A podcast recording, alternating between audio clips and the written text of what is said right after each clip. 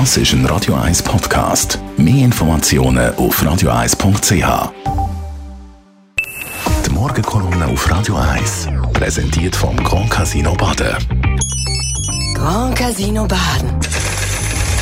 Baden im Glück. Guten Morgen, Markus. Guten Morgen. Was sagst du zu den Schlagzeilen von der Stunde? Ja, noch vor wenigen Tagen hätten wir so etwas für unmöglich gehalten. Die UBS übernimmt Credit Suisse. Der Untergang von dieser altehrwürdigen Credit Suisse, 1856 gegründet durch den Eisenbahnpionier Alfred Escher, ist ein Drama für viele Mitarbeitende, die jetzt um ihren Job bangen müssen. Aber sie ist auch eine Katastrophe für die Schweiz und ihren Ruf als Hort der Stabilität. Für viele hat der Niedergang aber auch eine emotionale Komponente. Das gilt auch für mich. Mein Papi hat bei der Kreditanstalt geschafft, wie sie früher geheißen hat, CS. Und als Kind sind wir furchtbar stolz darauf gewesen, mit diesen Kappen rumzulaufen, wo das Logo von der Bank drauf war.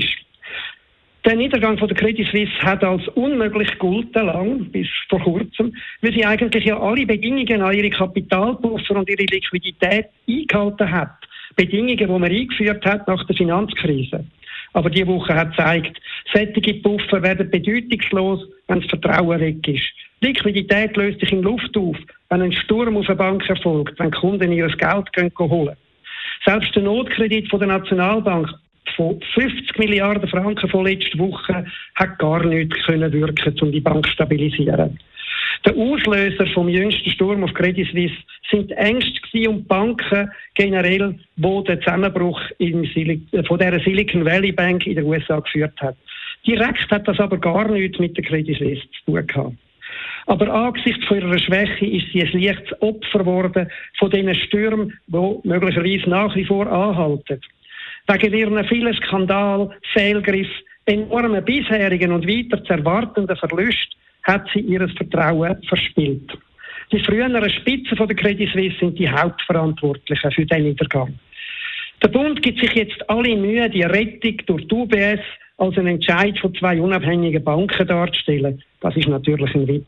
Die UBS hat das kaum wollen und geht damit ein Risiko ein. Mitgespielt hat sie, weil der Bund und die Nationalbank Druck ausgeübt hat, weil die Steuerzahler Kredit zur Absicherung vom ganzen Deal garantieren letztlich und weil Notrecht angewendet worden ist. Insofern hat auch das Mal faktisch der Staat Credit Suisse gerettet davor, ganzen katastrophalen Niedergang müssen zu erleiden und damit die ganze Schweizer Volkswirtschaft. Der Glaube, wir hätten seit der Krise von 2008 Banken stabilisiert und die neuen Regelungen würden alles absichern und Staatsrettungen unnötig machen, der hat sich als Wunschtraum entpuppt. Das ist die wichtigste Lehre.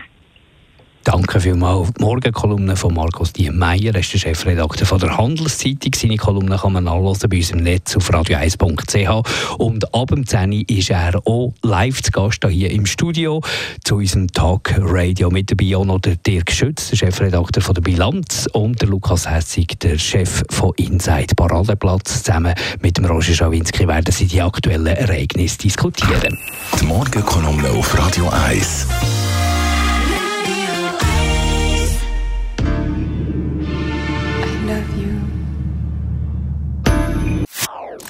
Das ist ein Radio 1 Podcast. Mehr Informationen auf radio1.ch.